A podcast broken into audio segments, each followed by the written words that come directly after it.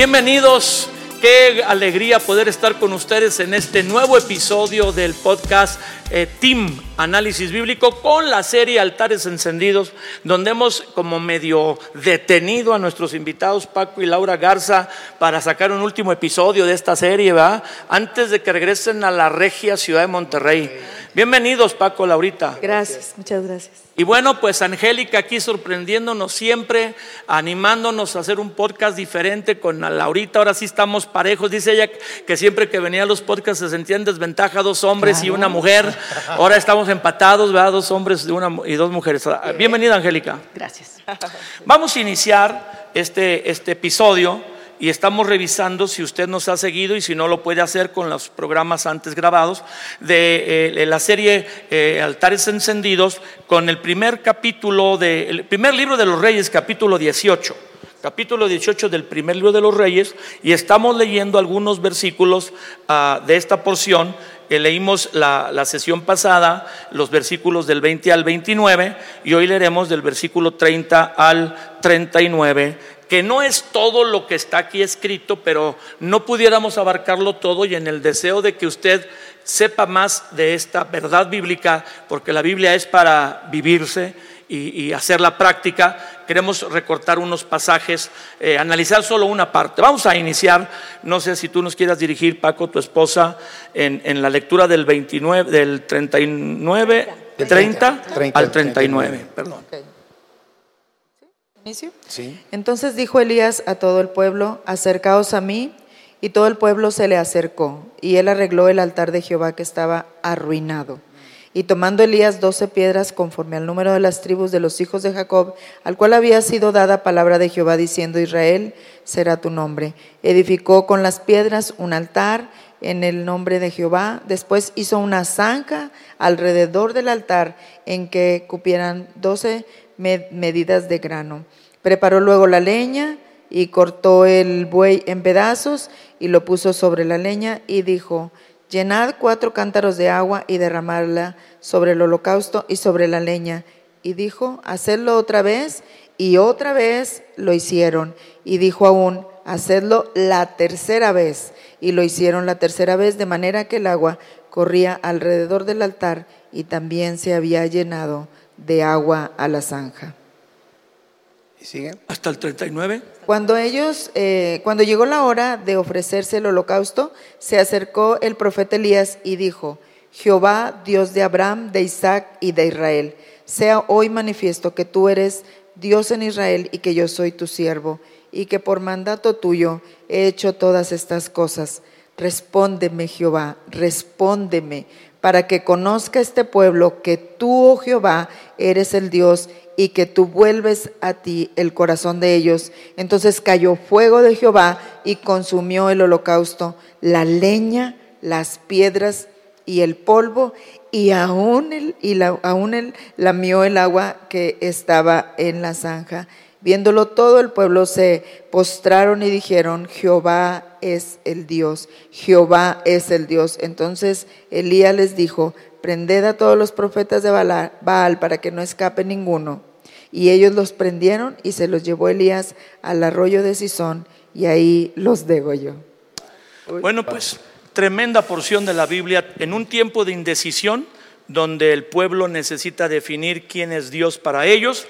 Dios levanta al profeta Elías y él pone una prueba que el Dios que haga descender fuego del cielo, ese será el Dios verdadero. Le pide a los profetas de Baal que comiencen, como que les da la, la preferencia o la cortesía de iniciar, y ellos son 450, él es uno, los dos edifican sus altares de piedra, ahí dice la Biblia cómo lo edifica Elías, y luego ponen leña, el, reto era poner leña, el animal que iban a sacrificar, en este caso eran unos bueyes, que significa que era un sacrificio eh, costoso, porque se podían sacrificar desde palomillas, eh, palomitas o pequeñas aves, eh, corderos, carneros, pero aquí están sacrificando dos bueyes, tal vez el rey Acab los ha puesto, que es el rey Acab el que está involucrado también en esta, eh, en esta historia, y de repente dice, pero no vamos a poner fuego abajo, y hay que invocar a Dios, y la señal del Dios verdadero sea el que descienda fuego del cielo. Empecemos. Bueno, lo primero que dice es que Elías arregló el, altar de Jehová que estaba arruinado. Arruinado. No hay fuego en un altar destruido. Uy, uy, uy. No habrá fuego de Dios en un altar que se encuentre arruinado. Y hablábamos de que el altar es, es el corazón, es el interior de nuestras vidas. Sí, representa eso. Entonces hay, hay- hay personas que quieren el fuego de Dios, pero no quieren renunciar al pecado. Que quieren la presencia de Dios, que quieren la manifestación del Señor, pero no estamos obedeciendo al Señor como Él quiere que lo hagamos. Claro. Entonces, si no reparamos primeramente el altar del Señor y le damos importancia a lo que Dios quiere y, y de alguna manera buscamos honrar a Dios haciendo lo que a Él le agrada, pues entonces difícilmente vamos a hacer que descienda el fuego. Que esté arruinado significa que antes estaba bien Así es. y fue descuidado. Fue Así abandonado. Total. Fue abandonado. Pero cuando empieza ahí en el 30 que empezamos a leer, dice que Elías hi- hizo algo. Dice, entonces dijo Elías a todo el pueblo, acérquense a mí. Y todo el pueblo se le acercó.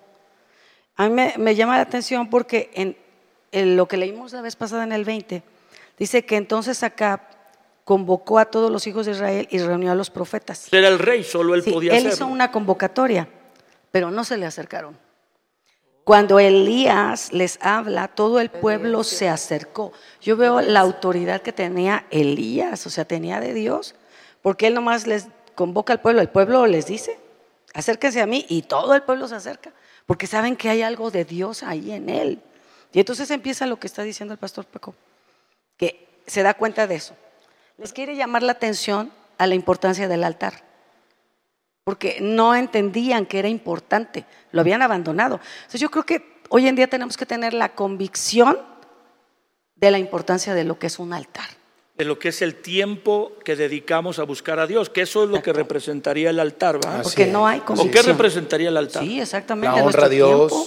la Ahora- adoración ahora a la Dios. vida ocupada y tanto entretenimiento y distracción hace que digamos, no tengo tiempo para Dios. Así es. ¿Cómo no vas a tener tiempo? me olvidó. 15 minutos, 20, porque a veces también queremos cargar a las personas que empiecen a orar con una hora y pues la gente No sí, sabe, sí, sí, Después de tres Padres Nuestros y quién sabe qué más, ya acabaron, ¿cómo Así van a es. tener más eh, experiencia para orar? Y ahorita pensando en lo que decías tú, el énfasis en, en decir acérquense, es que se habían alejado. O sea, se habían alejado ¿Del tanto altar? del altar que ya hasta ni siquiera sabían.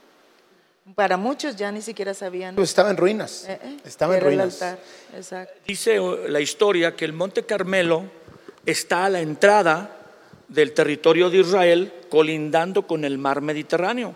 Entonces que las personas que llegaban en barco, bueno, muchos comerciantes, etcétera, veían la tierra, el puerto, eh, eh, con aquel monte impresionante que da hacia el mar. Y, era muy eh, llamativo, inclusive el nombre Carmelo significa huerto de Dios, lugar de trigo y de abundancia. Por eso lo que tú decías, que había altares a muchos dioses en ese, en ese monte. Y Elías me llama la atención que él no levanta un nuevo altar, sino restaura el, que está arruinado. De donde a veces nosotros queremos eh, algo novedoso, algo eh, que no se ha hecho, cuando lo que Dios dice es, tú ya sabes lo que hay que hacer, pero lo dejaste de hacer y está arruinado, está destruido. Como dice Apocalipsis, que Jesús le dice a una de las iglesias, vuelve a hacer las primeras cosas, que eran las que te tenían encendido, las dejaste de hacer y está arruinado. Han dejado su primer amor. Entonces, si queremos fuego en la casa, hagamos un altar en la casa. También. Si queremos fuego en las a ver, ahí hay una congregaciones, diferencia. Una cosa es el fuego en tu vida. así es. Y otra cosa es el fuego en tu familia. Tu familia. Y otra cosa es el fuego en, la, En el, con- en el ministerio y en la congregación. congregación. Por eso yo creo que dice la Biblia que hay que tener diferentes tipos de oraciones, ¿va? No toda la oración. Hay momento para la oración personal, Así es. la oración familiar, la oración cuando servimos a Dios y congregacional. sí, Exactamente. Pues adelante, nadie quiere continuar, vamos adelante. Ahora sí. tomando doce piedras conforme al número de las tribus de los hijos de Jacob, el cual ha sido, al cual había sido dada palabra de Dios diciendo, Israel será tu nombre. Es un altar de unidad. Recordemos que Elías está en el reino del norte, Israel, para el tiempo que Elías está ahí con el rey famoso Acab de la historia, el reino se ha dividido en norte y sur. Y el rey Acab solo gobierna sobre 10 de las 12 tribus. Pero cuando Elías restaura el altar, pone 12 piedras. Aún de las dos tribus que no pertenecen al reino de Israel, sino al de Judá, que está al sur. Y ellos por eso están en el Carmelo, porque en el reino del sur está Jerusalén, que también está en un monte, pero no están ellos en el reino del sur, sino en el reino del norte. Pero cuando Elías levanta el altar, pone doce piedras, donde entendemos que un altar, un altar restaurado es el que aprende a estar en unidad con los demás. Aunque a veces las demás personas no quieren estar contigo o, o participar, la Biblia dice, pues si depende de ti, procura estar en paz con todos. con ellos. Y yo creo que también es un acto de fe de que el pueblo de Dios era uno. Antes de dividirse en dos reinos, norte y sur, solo era uno. Y Elías está diciendo, pues aunque ellos están en, otra, en otro reino llamado Judá y nosotros estamos en el reino de Israel, son doce las es. tribus que componen. Bueno, ahí te va. Pero lo vamos a hacer a la familia. A ver, Angélica. ¿verdad? Porque a veces un miembro de nuestra familia no está. Y por alguna razón. Y entonces ya no podemos, lejos de no podemos Dios. orar. Ah, también. Entonces, uno lo toma en cuenta como si estuviera. Claro. Porque por fe va a estar ahí. Es lo que hizo De él. hecho, fue lo que hizo. Sí, eso hizo Fue lo que hizo. 12. Y ya. Dios lo hizo. Ahora, a mí me impresiona porque está hablando de que Elías arregló el altar que estaba destruido. Porque a veces nosotros queremos que otros nos ayuden. Hablando de la familia, hablando de la autoridad. Eh, ayúdenme en esto. ayú-". No, no, no, arréglalo tú. Hablando de la autoridad de los padres. A veces, gracias a Dios, está papá y mamá. Se está tirando a ti y a mí. ¿eh?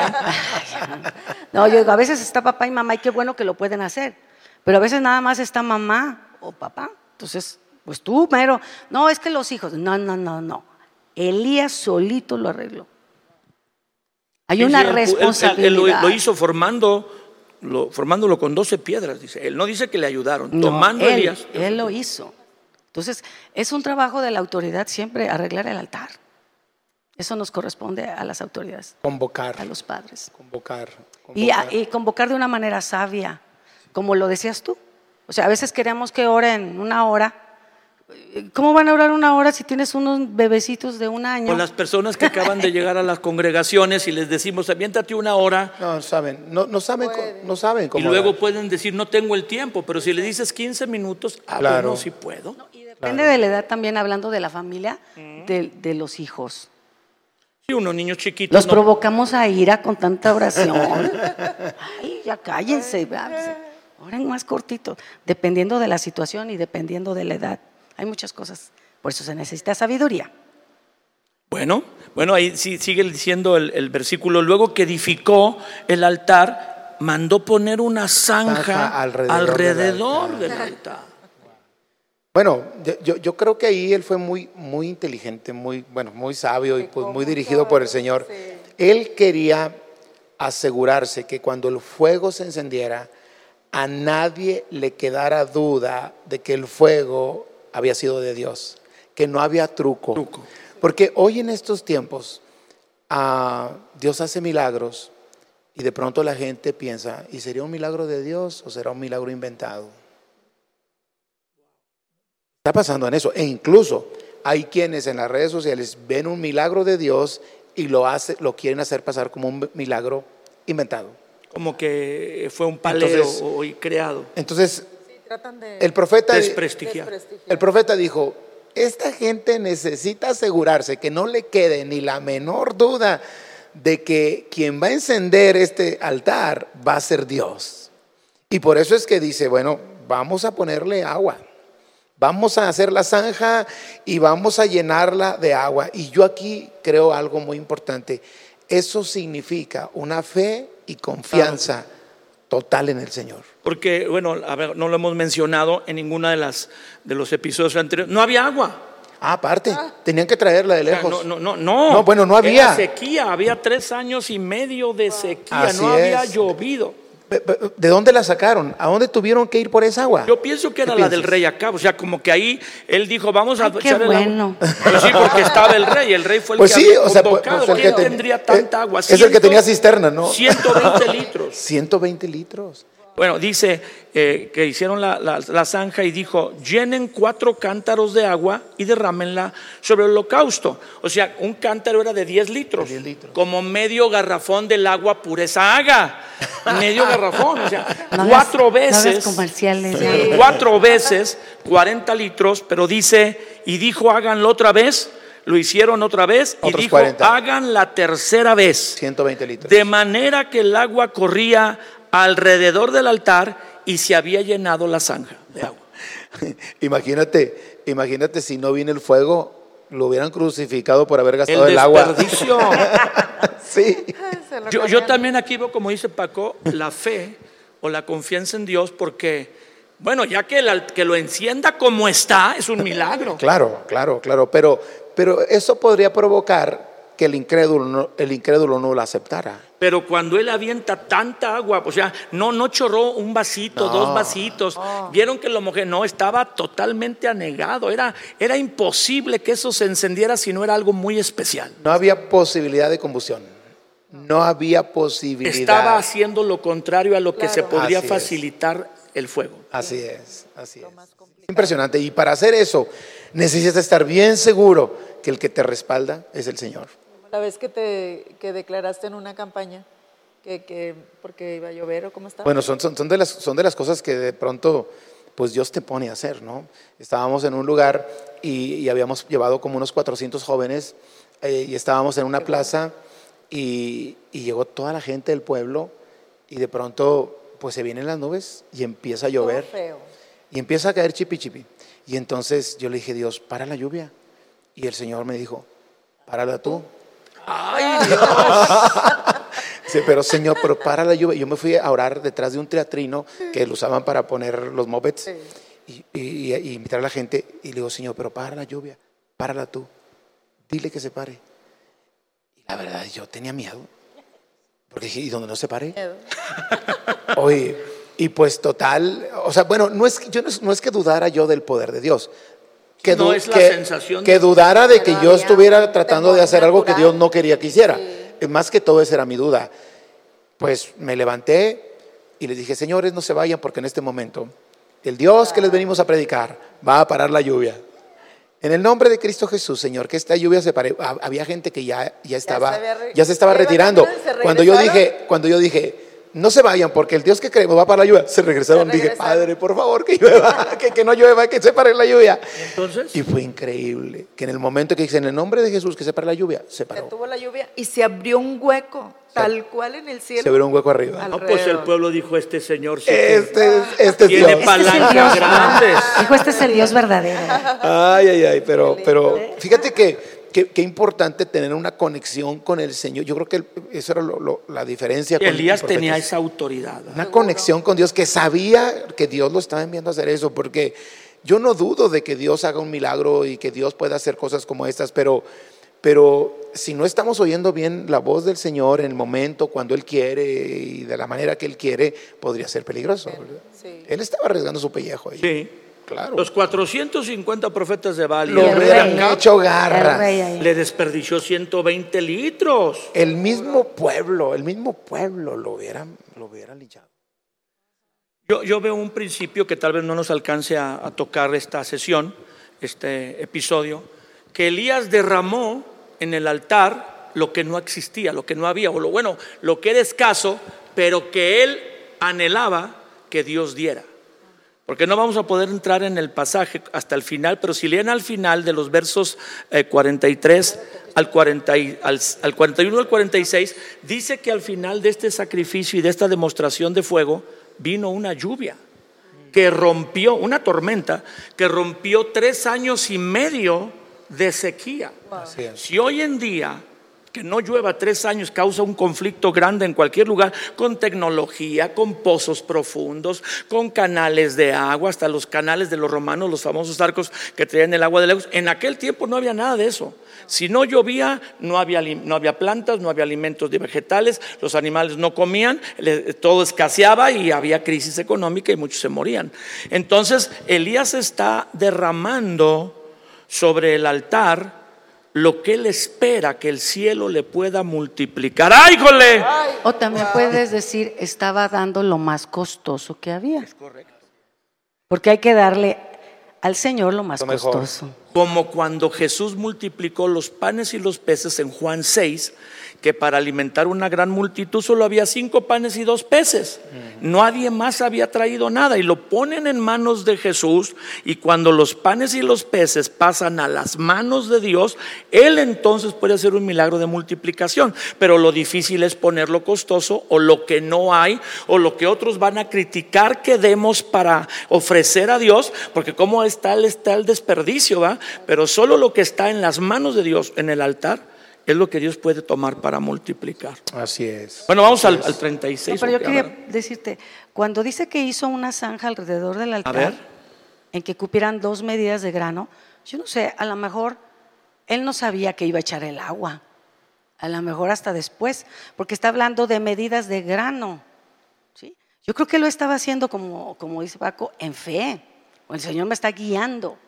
Voy a edificar el altar, lo voy a componer, total, y voy a hacer esta zanja. Y todo el mundo debe haber hecho para qué. Sí, sí. Porque el altar de Dios es único y en cada temporada es diferente. No sé cómo expresarlo, porque era el lo mismo edificó altar. como se necesitaba esa vez. Exacto. Porque era el altar Viejo, arruinado, arruinado. pero tenía un toque, Toque nuevo. distinto. Yo creo que en esta temporada Dios quiere hacer eso. Eh, Es la generación. Tenemos que alabar a Dios, tenemos que exaltar a Dios. Los principios no cambian, pero tiene un toque distinto. Esa, esa zanja Sí, sí, era es muy única. diferente. Nada más es para ese altar. Ni No- Isaac puso no zanjas, ni podemos Abraham hacer puso una zanjas. copia, ¿verdad? Yo creo que a lo mejor ahí ni él sabía, porque habla de, de medidas de grano, y después dice que preparó lo- la leña y cortó el buey. Yo creo que ahí Dios empezó a hablarle, la conexión que él tenía con Dios, y después dijo, llenen cuatro cántaros de agua. Ay, caray. Y Entonces, derramarla. yo creo que, yo me lo imagino así, que cuando estaba cayendo el agua, hasta tal vez él mismo se sorprendió. Ah, para eso Ay, era la bueno zanja, puse- Dios. Qué bueno, qué bueno que puse la zanja. A veces, a veces captamos las cosas hasta que están pasando. Ay, con razón permitiste esto. Ah, con... Dios tiene un plan Está perfecto impresionante y esa maravilloso. aportación de que es un altar arruinado antiguo, pero con un elemento nuevo, con un elemento que era para esa Para ese momento y para ese tiempo. Qué Así es. tremendo, qué tremendo. es, así es. Bueno, dice entonces el verso 36, eh, cuando llegó la hora de ofrecer el holocausto, se acercó el profeta Elías y hace una oración que algunos amigos me han ayudado a contar, a ver si ustedes que están recibiendo este podcast, viéndolo y escuchándolo, porque se ve, está en video y está en audio, para que algunos lo puedan llevar en el carro, conectarse en el auto, en alguna otra eh, dispositivo mientras hacen otra cosa, o verlo en un dispositivo en la televisión. Y dice, eh, eh, entonces hace una oración de 20 segundos, a ver si me cuentan los segundos, Paco, a ver si, si es si cierto. cumple. Eh, llega la hora de ofrecer el, el holocausto, se acerca el profeta y dice, empieza, Señor, Dios de Abraham, de Isaac y de Israel, sea hoy manifiesto que tú eres Dios en Israel y que yo soy tu siervo y que por mandato tuyo he hecho todas estas cosas. Respóndeme, Señor, respóndeme para que conozca este pueblo que tú, oh Señor, eres el Dios verdadero y tú vuelves a ti el corazón de ellos. 25 segundos. Wow. Y los 25 profetas de. Baal estuvieron desde, la mañana, hasta, el mediodía. hasta el mediodía. ¿Por qué contesta Dios una oración tan breve? Esto va hasta en contra de los que oran largo. sí. No por tus muchas palabrerías. Um, Hay sí. alguien que ora una hora y no fue ni una Y no fue- chispita. exacto, sí. Piensas que tiene que ver el ¿verdad? cambio y el Bueno, la, la palabra de Dios establece que si alguno ora conforme a la voluntad de Dios, Dios nos va a dar lo que le pedimos. Pero tampoco es un impulso para hacer oraciones breves. Ah, no, no, no, no, no ¿Se podemos puede hacer orar una- 20 segundos, Paco? Yo he estado con muchos pastores. No, hombre. Pero va a haber ocasiones en que la oración tiene que ser así porque, porque vaya, el, el momento No lo es pide. lo largo de es la como oración. la oración que hizo Pedro cuando se estaba ahogando. ¿Qué le dijo? Sálvame. Imagínate si pues, Señor, yo vengo a ti en el nombre de Jesucristo para que tú te glorifiques y que hagas esto. No, ya está Señor, en el fondo. sálvame. Sí, sí me explico. Entonces, Realmente una oración corta habla de una relación profunda. profunda. Entonces, quien tiene una relación profunda con Dios es porque ha pasado tiempo con Él. Solamente dice dos, tres cosas y ya no necesita más. La gente nada más ve eso y dice, así tiene que ser. No, ve lo que hay detrás. Lo que hay detrás. Él había oído a Dios, estaba siendo guiado por Dios. Necesita. Todo eso. Así es mi pastor. El doctor Dos, tres palabras. breve. Breve. ¿Cómo? ¿Lo respalda Dios? Ahora, se nos olvida que esta oración de 25 segundos está respaldada en tres años de búsqueda de Dios Exacto. en lo secreto de Dios. Exacto. Esta es la primera vez que Elías hace una oración en público. Todas las demás las ha hecho escondiéndose. Así es. Que en una cueva, que en el arroyo, que con una viuda. O sea, él allá ora con Dios, pero esta es la oración pública que es el resultado de tres años. De tres años. Ora a tu Padre que está en lo secreto. Y tu Padre que ve en lo En lo secreto, secreto te, te responde. Esta está aquí, el ejemplificadísimo. Sí, sí. Yo creo que esta, esta corta oración fue el resultado de una vida permanente de comunión con Dios. Entonces, cuando es así y llega el momento, una oración, una oración corta puede cambiar totalmente la situación. Porque nada más es el piquito, el iceberg. Sí, sí. Hay sí. una profundidad en Dios. Entonces cayó fuego de Dios. Cayó. Quiere decir que venía de Venía arriba. de arriba. Si no, ella subió, pero dice cayó. Así es. Fuego de Dios consumió el holocausto, la leña, consumió las piedras, así como que las fundió. que no quede duda. El polvo, pero qué interesante que cuando dice el agua, no dice que la consumió, podía haber dicho, dice que la lamió. Que se secara, ¿verdad? En el momento. O sea, que estaba así como una alberquita, Y no. o Dios habrá dicho, me agrada lo que este hombre hizo. Bueno, ese es un buen punto. Sí. Impresionante. Pero, Cayó fuego de Dios. pero aquí, aquí, aquí también es importante eh, hacer una diferencia entre la, una oración y un clamor. Muy bien, muy bien. Una oración y un clamor. Si esta no es una oración, bueno, aunque no dice clamó, pero está clamando. Está clamando, sí, sí, sí. Respóndeme, respóndeme. Y, y- y- y la, y la intención, me, me impresiona la oración, dice, respóndeme Jehová, respóndeme, Para que para que conozca este pueblo. No había ningún deseo egoísta. Que yo soy el mejor Ah, profeta de profeta de la Que vean actualidad. que yo soy mejor que. Acab, hasta Acab me lo chuto. Y, y- y la segunda, y que tú, tú Padre, tú vuelves a ti el corazón de ellos. Una oración nada egoísta. Nada, cero protagónica, Wow. cero egoísta, Cero con las motivaciones correctas. Señor, número uno, que el pueblo se dé cuenta que tú eres el único Dios. Y número dos, que tú quieres relacionarte con ellos porque tú los amas. Ese es el propósito de todo esto que hemos... De hecho, le aventó la bronca a Dios. bueno, ¿Verdad? Tú, bueno, tú. lo- claro, es para tu gloria, Señor. Ya si tú no lo haces, pues entonces, ¿qué va a pasar? Pero es impresionante. Señor, este pueblo tiene que conocerte y este pueblo tiene que conocer que tú lo amas lo suficiente como para hacer esto con el fin de regresar el corazón de ellos hacia ti. Angélica, tú nos decías hace un momento en la postura que hablabas de la zanja, que a lo mejor Elías no sabía bien. O sea, no, no le dijo Dios, haz el altar y yo voy a mandar fuego, sino él lo hizo, lo invocó y Dios lo respaldó. Es que generalmente la manera como Dios actúa, Dios es soberano, ¿verdad? Pero Dios no nos revela todo el plan. Sería muy bueno que nos lo revelara. Y así vamos a superar la segunda. No batallamos nada. Sí, Pero no, te dice, da el paso, para donde tú dalo. Bueno, ahí lo damos. Y luego nos va revelando, ahora haz esto, pero ¿para qué? Tú hazlo, hoy. Y ahí nos lleva y ahí nos lleva. Entonces, conforme vamos obedeciendo, Dios va mostrando más de su corazón y al final vemos el panorama completo. Entonces, yo por eso digo que así como Dios actúa, Él no sabía para qué era esa zanja.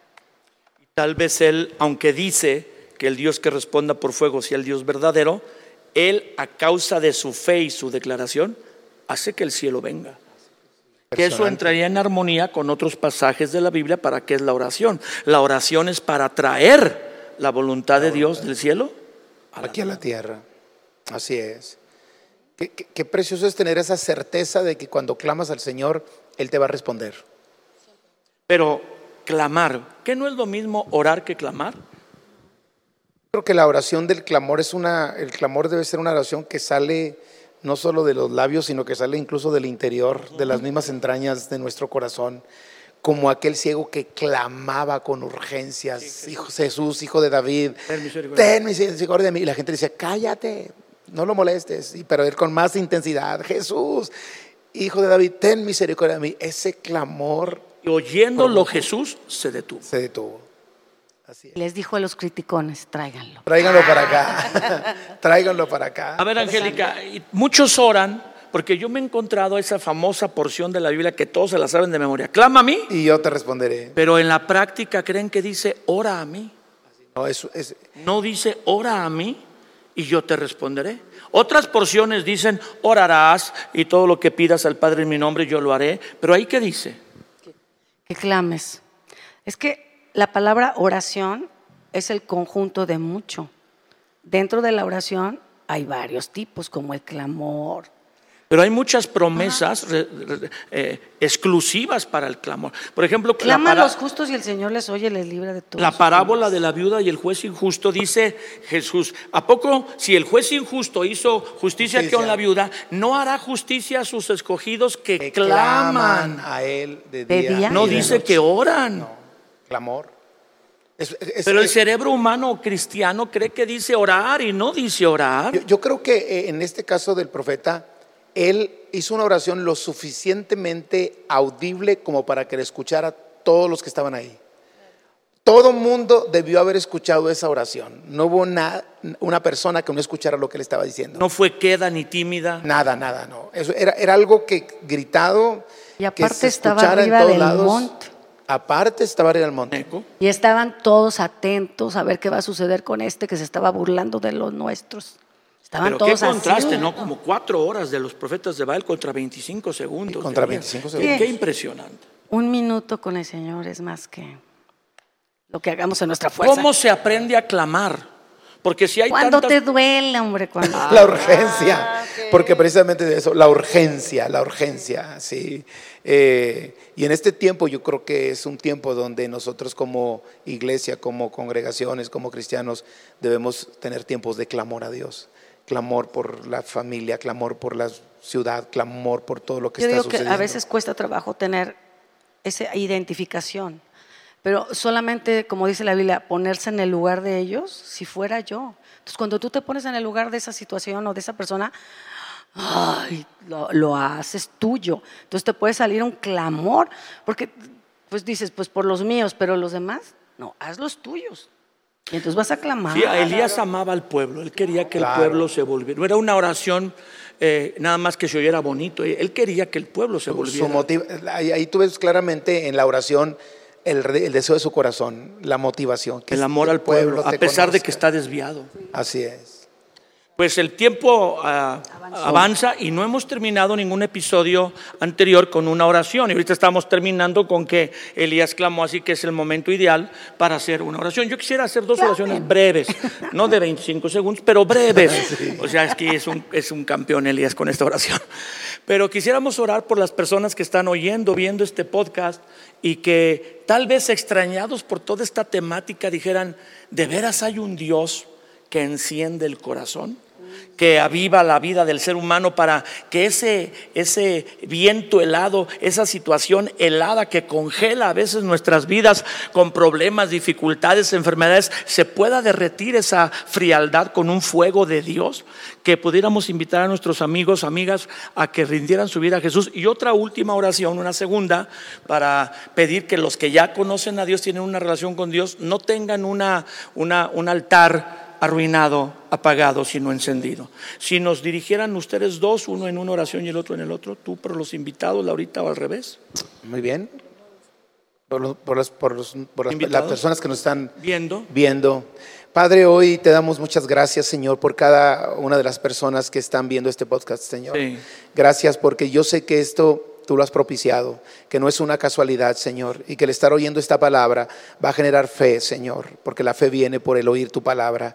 Hoy clamamos, Señor, para que cada persona que en este momento esté escuchando este, este, este, este está viendo este video, Señor, Oramos para que tu gloria, tu poder, Señor, se manifieste en sus vidas. Que tú les muestres áreas de su vida que tienen que ser arregladas, Señor. Áreas de su vida que tienen que ser corregidas para que tu fuego se encienda y se manifieste. Espíritu Santo, tú eres el que convence nuestras vidas de pecado. Tú eres el que convence nuestras vidas de justicia y de juicio. Y hoy clamamos, Señor, para que venga una convicción en cada uno de nosotros de esas áreas de nuestra vida que han mantenido nuestro altar arruinado y que a partir de hoy, Señor, edifiquemos un altar donde tu poder y tu gloria y tu fuego descienda en el nombre de Cristo Jesús.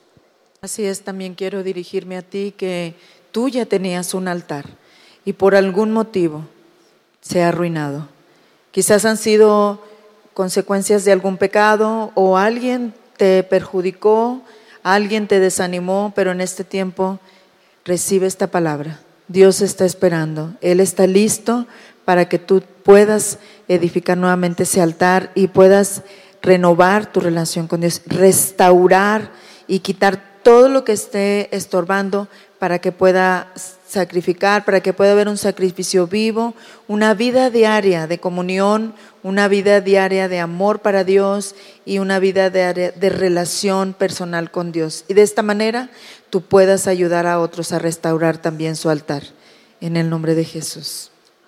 Amén. Muchas gracias por estar acompañándonos en este podcast eh, Team Análisis Bíblico. Recuerda que la palabra de Dios es para vivirla. Y ahora al tú eh, acompañarnos y ver cómo eh, hacemos esta, este análisis, puedes sacar el provecho y aplicarlo a nuestra vida cotidiana. Es nuestro deseo que crezcas en conocer más la palabra de Dios y acercarte a Dios, pero también para que la apliques y haya una transformación en tu vida. Dios es un Dios que quiere cambiarnos, nos ama tanto que nos ama como somos, pero nos quiere mejorar y no nos quiere dejar tal como estamos. Eh, te damos gracias y corre la voz para que otros se conecten con nosotros en estos podcasts. Estamos en todas las plataformas sociales, eh, de redes sociales. Gracias Paco, gracias Laura. Con todo gusto. Gracias, Angélica. Y gracias a todos ustedes. Les bendecimos. Hasta la próxima. Gracias. Gracias por acompañarnos este día y ser parte de esta familia del podcast. Ayúdanos a compartirlo con tus familiares, amigos y seres queridos. Si este episodio te ha bendecido, nos ayudaría mucho que nos escribieras una reseña o nos dejes un comentario en cualquier plataforma que nos estés viendo o escuchando. También puedes ayudar a que este podcast siga siendo una bendición a otros donando, por lo que te dejamos el link para que lo puedas hacer en la descripción de este episodio. Tus donaciones marcarán una diferencia en miles de personas. Repasa tus apuntes y busca ponerlos en práctica porque la palabra de Dios es para vivirla. Nos vemos en el próximo episodio.